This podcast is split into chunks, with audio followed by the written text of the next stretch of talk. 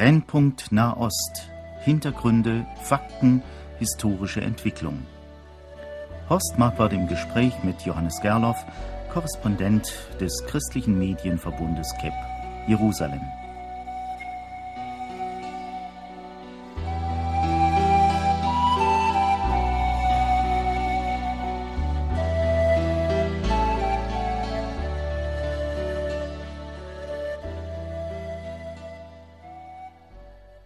Johannes Gerloff, wir haben heute über unsere Sendung geschrieben, warum Muslime Terroristen werden. Und der Obertitel für diese Sendung Brennpunkt Nahost stimmt vielleicht nicht ganz, weil wir uns ja auch um einige andere Krisenherde bemühen werden. Aber wir werden dann ja doch wahrscheinlich auch in unserem Gespräch immer wieder zurückkommen auf das Land, in dem Sie arbeiten und von dem Sie uns immer wieder zu berichten haben. Ich denke jetzt zum Beispiel an diese Bombenanschläge, die ja nun seit Jahren die Welt erschüttern. New York, dieses schreckliche Ereignis dann auf, auf Bali, in Madrid, in London, in Sharm el-Scheich. Und immer bleiben Unschuldige auf der Strecke. Da hörte ich neulich jemanden sagen, Israel ist anscheinend überall. Das ist ein Satz, der mich nachdenklich stimmt der ja nicht einmal die Israelis trösten wird. Wie empfindet man denn dort im Land diesen weltweiten Bombenkrieg, diesen Terror? Zunächst einmal aus israelischer Sicht ist es so, und ähm, ich habe immer wieder mit Leuten darüber gesprochen, nicht zuletzt gerade vor ein paar Momenten, äh, dass man das gar nicht so, also dass man gar nicht so sehr darüber überrascht ist, weil man die, die Aussagen der Islamisten und auch die Ideologie dieser Islamisten natürlich schon viel länger kennt, als das im, Bewusstsein des Westens ist. Und während im Westen noch viele darüber nachdenken, dass das ähm, eine israelische Sache, ein Freiheitskampf hier ist, ist man sich darüber im Klaren, dass die hier darüber im Klaren, dass die die Philosophie, die Ideologie, die das Denken dieser Menschen, die diese Anschläge zu verantworten haben, eben die ganze Welt im Blick hat und für sie Israel nur die Speerspitze ist. Das ist ja manchmal wie ein Hohn, wenn es dann in der Zeitung heißt, nach einem solchen Anschlag, die Islamisten bekennen sich zu dem Blutbad. Wir würden sagen, also die Mörder bekennen sich zu ihrer mörderischen Tat. Das Schlimme ist ja aber wohl, dass diese Mörder sich selber gar nicht als Mörder sehen, sondern als Helden. Das haben Sie uns ja manches Mal schon gesagt, wenn wir dort über Vorgänge in Israel sprachen. Äh, wir hier im Westen entdecken das jetzt erst. Das Erschütternde ist, dass radikale Prediger, die zum Morden aufrufen, in der Sicherheit des Westens leben, vielleicht sogar auch in der Sicherheit Israels. Ich weiß nicht, wie ist das? Es gibt ja eine ganze Reihe von Palästinensern und Palästinenserfreunden auch innerhalb Israels. Wie empfinden Sie das denn dort? Also zunächst einmal ist es natürlich immer eine Spannung, in der wir leben, wenn wir in einer freiheitlichen Demokratie leben, wo es grundsätzlich das Recht auf freie Meinungsäußerung gibt, äh, dass die Frage ist, wo da die Grenze besteht. Und traditionell machen wir ja im, im Westen den Unterschied sehr scharf zwischen einem militärischen Arm und einem politischen Arm einer Organisation sodass es zum Beispiel heute der Fall ist, dass die politischen Vertretungen dieser radikalen Extremisten oftmals sogar als Gesprächspartner willkommen sind, während äh, der militärische Arm eben diese Anschläge ausführt. Und äh, natürlich gibt es die hier, natürlich gibt es hier Leute, die, die offiziell sagen, ich bringe jetzt ein Zitat, das in, in den Jahren immer wieder auftaucht, äh, dass Juden die Söhne von äh, Affen und Schweinen sind. Äh, das darf hier ganz offiziell gesagt werden. Und natürlich impliziert das, dass man mit Affen und Schweinen oder ihren Söhnen äh, eben umgehen darf, anders als wenn das äh, Menschen sind und wenn es dann um die Verletzung von Menschenrechten geht. Sie sagen, es darf hier gesagt werden, also in Israel selbst oder in den umliegenden Gebieten? Auch in Israel selbst, natürlich. Ein Imam oder ein, ein Prediger äh, übrigens auch auf christlicher Seite, der darf hier in Israel alles sagen. Die Frage ist, ob er direkt jetzt zur Gewalt aufruft, ob er direkt sagt, jetzt geht hin und schlachtet die Juden, was ja auch schon vorgekommen ist, auch in den umliegenden Ländern. Ähm, das wäre in Israel selbst wohl im Moment nicht möglich.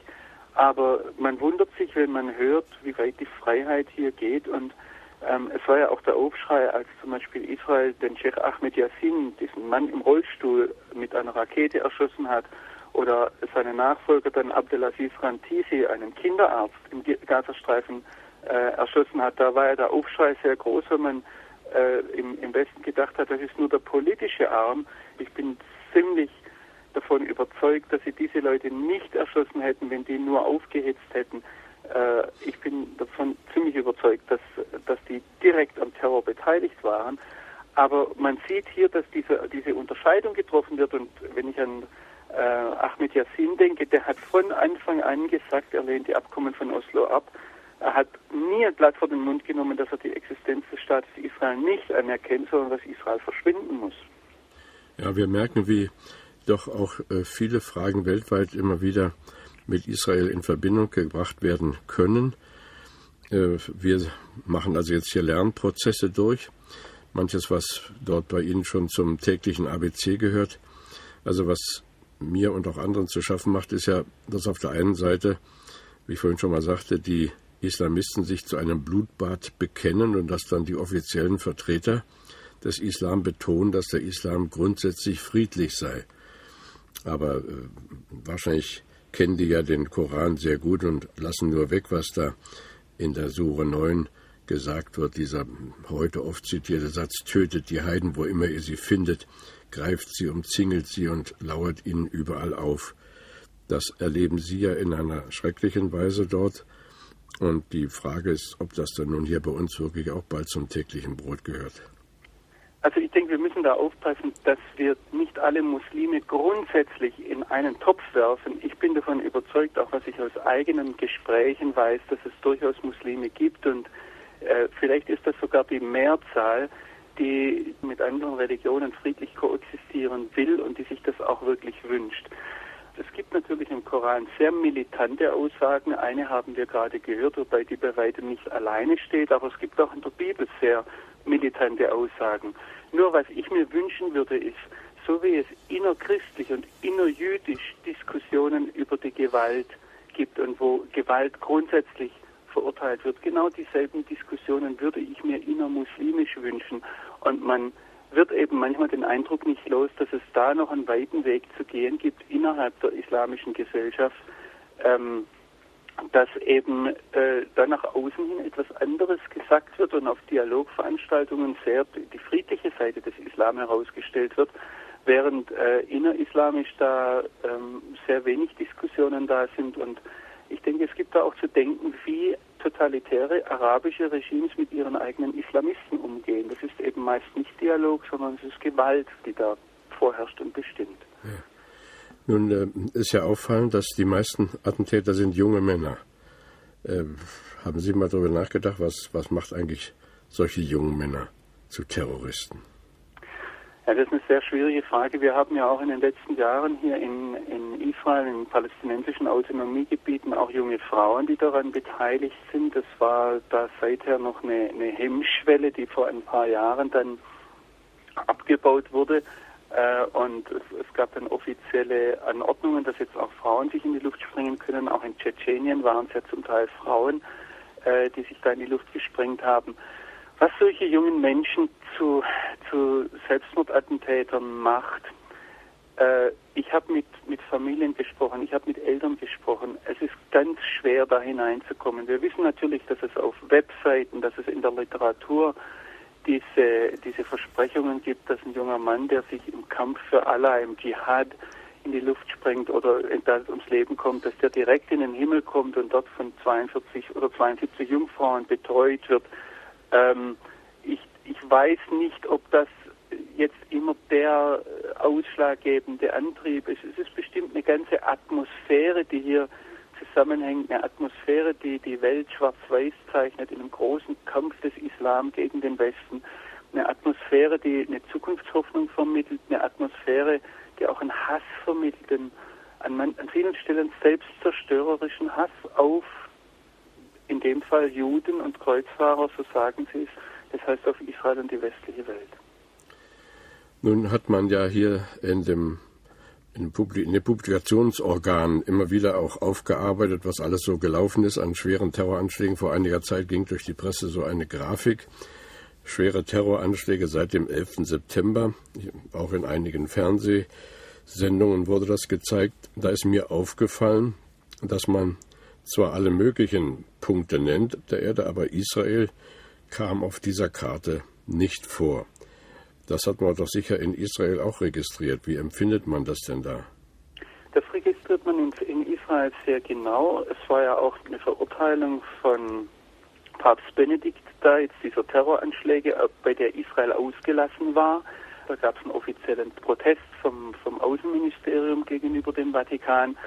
Es ist eine Sache, die hier sehr genau registriert wird. Auch der Londoner Bürgermeister hat in den vergangenen Wochen äh, sich gegen Terror ausgesprochen, dann aber den palästinensischen Freiheitskampf ausgenommen.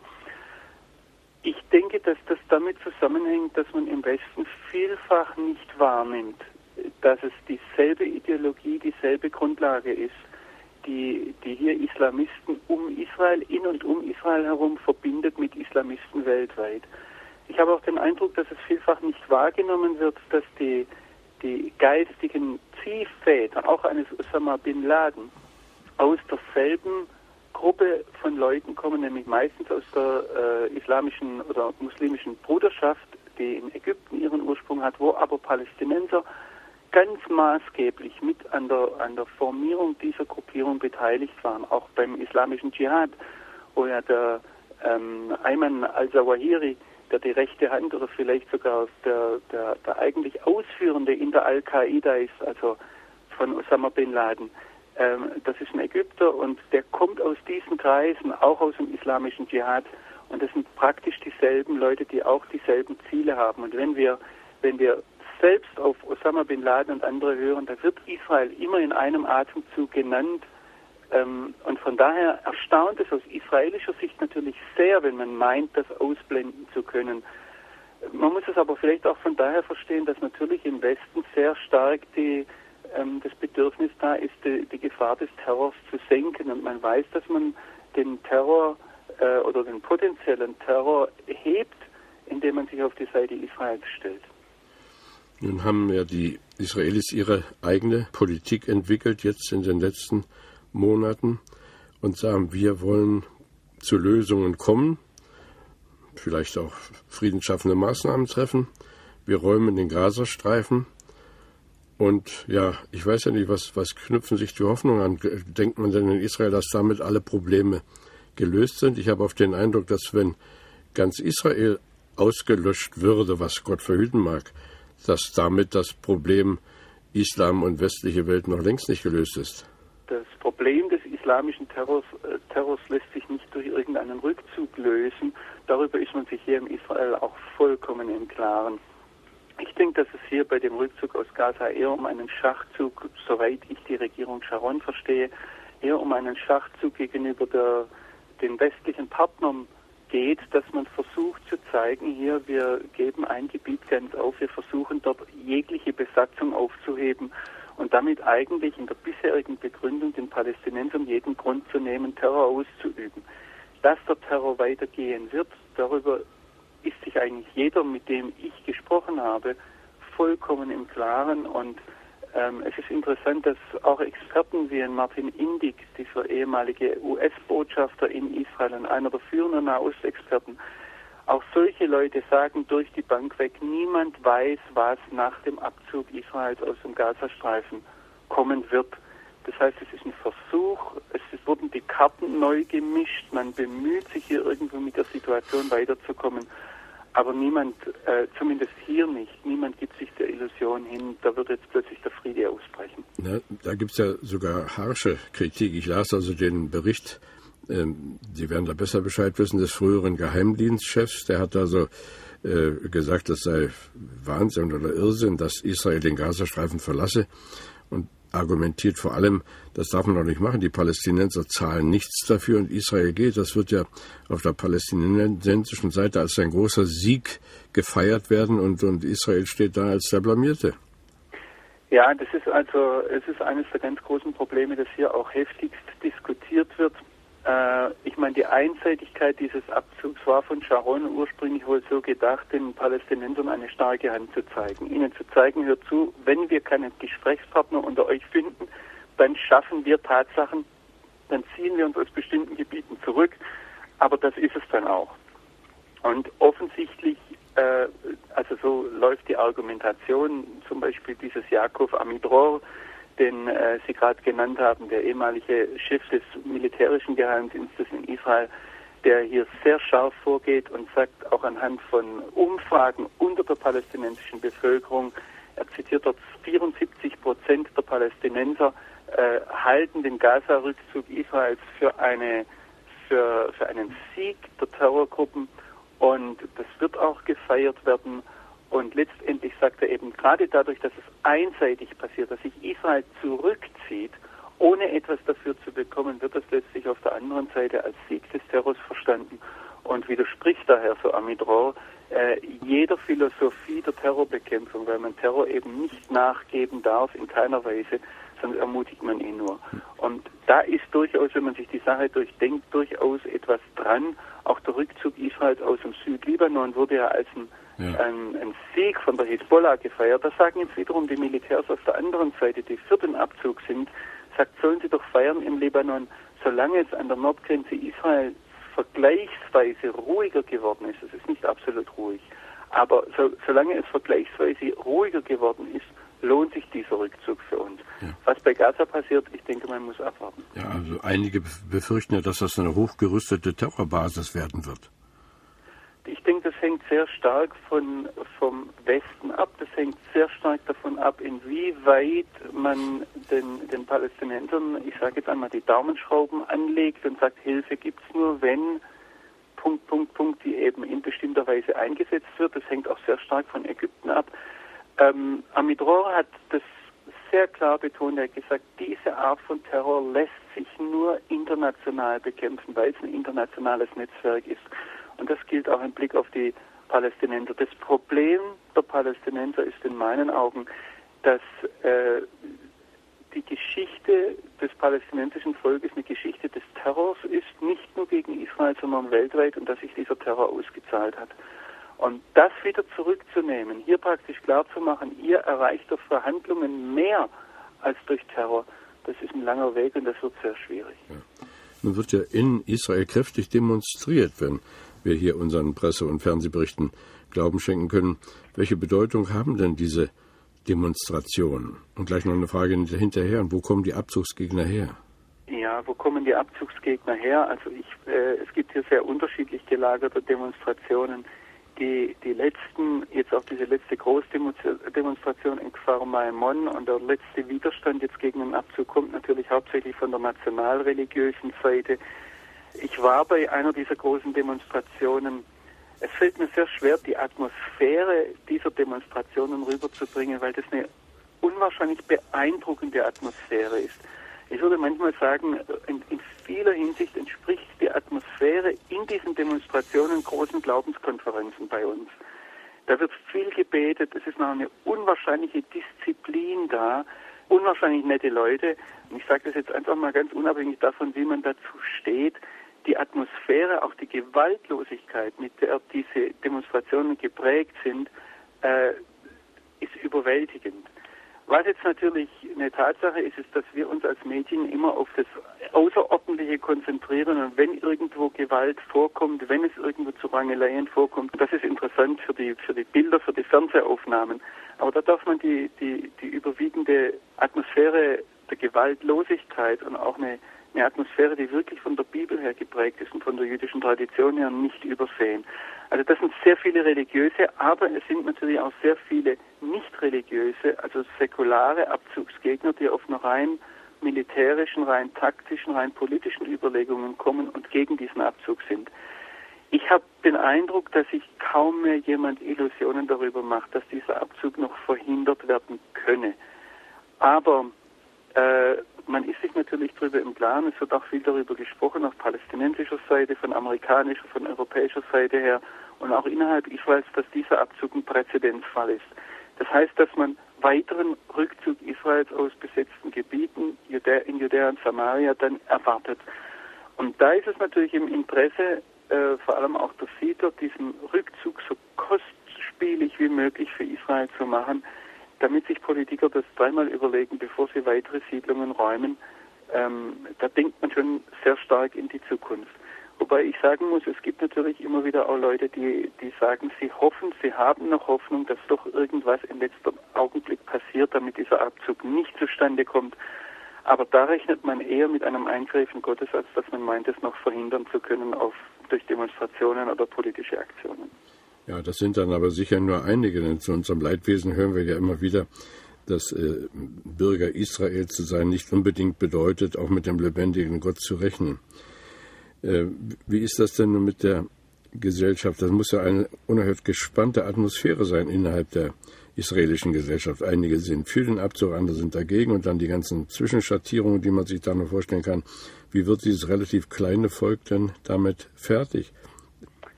Natürlich auch eines verstehen, es geht hier nicht um eine Entscheidung, ob ich jetzt 2% mehr Rente bekomme oder 5% weniger. Es geht nicht nur um eine Entscheidung, ob ich mehr Steuern bezahle oder weniger Steuern bezahle, sondern hier sind 6.000 bis 8.000 Menschen, die seit 30 Jahren in diesen Gebieten leben, die hier das, ihr Lebenswerk aufgebaut haben, die jetzt plötzlich ihre Häuser verlassen müssen. Für viele, und wenn ich mir die Reparationen ansehe, ähm, für, für viele, vor allem auch Landwirte, wird das der Ruin bedeuten. Und äh, ganz abgesehen von, dem, von der Tatsache, dass dort viele Menschen ihr Leben gelassen haben und man sich fragt, ja, sind jetzt die ganzen Leute umsonst gestorben, also das ist eine Diskussion, die innerhalb des Volkes unwahrscheinlich tief geht und ich, ich denke, wir können das in Deutschland fast nicht nachvollziehen, weil wir solche existenziellen Diskussionen ähm, gar nicht haben. Ich weiß, dass das jetzt hart klingt im Blick auf, auf Arbeitslosigkeit oder auf andere finanzielle Nöte, aber äh, so existenzielle Diskussionen gibt es dort wirklich nicht. Und äh, von daher ist es eine Sache, die unwahrscheinlich tief geht. Jetzt kommt eine zweite Dimension dazu, das ist natürlich die religiöse Dimension.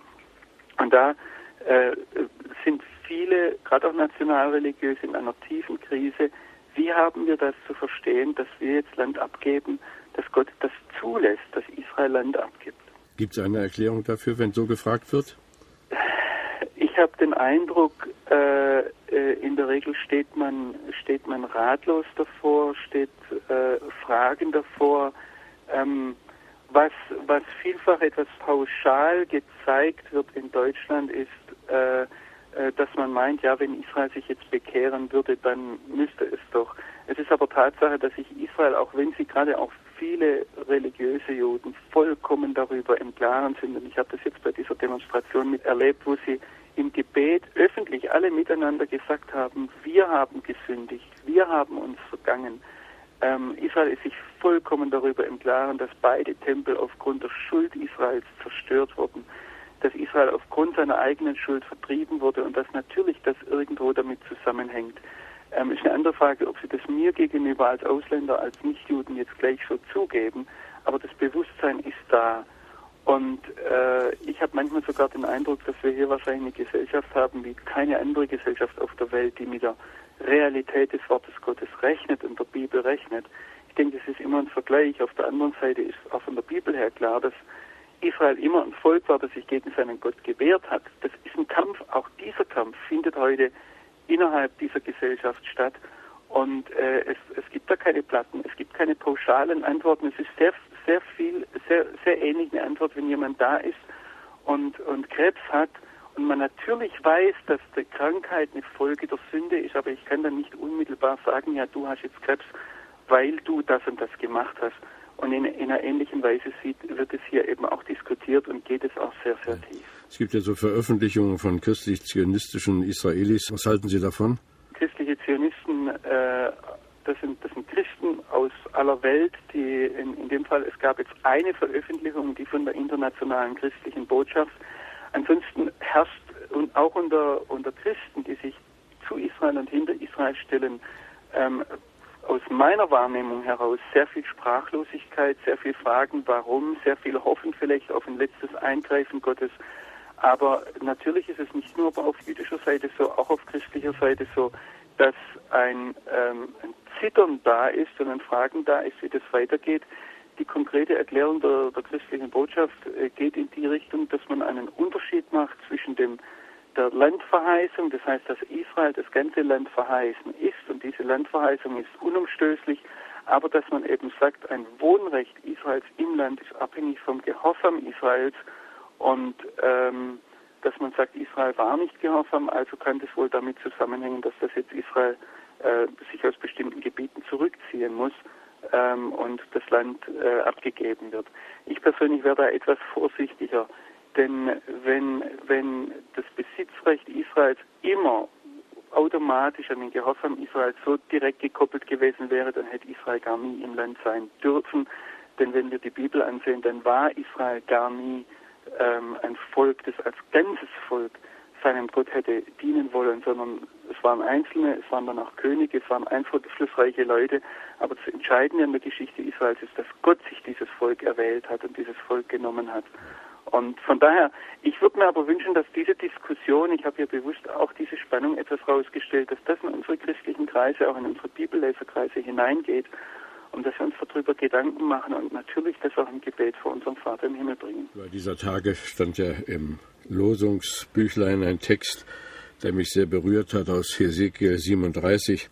Sie sollen wieder in dem Land wohnen, das ich meinem Knecht Jakob gegeben habe, in dem eure Väter gewohnt haben. Sie und ihre Kinder und Kindeskinder sollen darin wohnen für immer. Und mein Knecht David soll für immer ihr Fürst sein. Und ich will mit ihnen einen Bund des Friedens schließen, der soll ein ewiger Bund mit ihnen sein und ich will sie erhalten und mehren, und mein Heiligtum soll unter ihnen sein für immer. Ich will unter ihnen wohnen und will ihr Gott sein, und sie sollen mein Volk sein, damit auch die Heiden erfahren, dass ich der Herr bin, der Israel heilig macht, wenn mein Heiligtum für immer unter ihnen sein wird. Ja, ich denke, dass das ein ganz wichtiger Aspekt ist. Und ich denke, dass da auch heute unsere Hauptaufgabe ist, sowohl Israel gegenüber als auch der Welt gegenüber, dass wir darauf verweisen, dass wir einen Vater im Himmel haben, der das alles, alles in seiner Hand hat, auch mhm. wenn wir es nicht verstehen. Und das wollen wir also uns auch gesagt sein lassen, wenn es jetzt am 14.08. zu dem großen Tag kommt, wo dann wohl die Würfel endgültig fallen, ja? Also am 14.08., das ist der Tag der, der Gazastreifen oder die, dieser Siedlungsblock Gush Katif im Gazastreifen, das sind die jüdischen Siedlungen im Gazastreifen, die nennt man Gush Katif auch. Ähm, die, die sind jetzt schon eine gesperrte militärische Zone, wo Leute nur mit Sondergenehmigung rein dürfen. Also ich darf als Journalist rein. Aber am 14. da beginnt die Räumung am 14. August und dann ist der Gazastreifen total gesperrt. Da sind nur noch ähm, einige wenige Journalisten dann mit, die in die Einheiten eingebunden sind dann soll die Räumung anfangen, aber das wird sich auch über mehrere ja, Johannes, und darüber wollen wir dann äh, beim nächsten Mal sprechen, in der nächsten Sendung, auf die wir uns freuen. Wir sind dann wahrscheinlich auch wieder telefonisch verbunden. Herzlichen Dank für dieses Gespräch.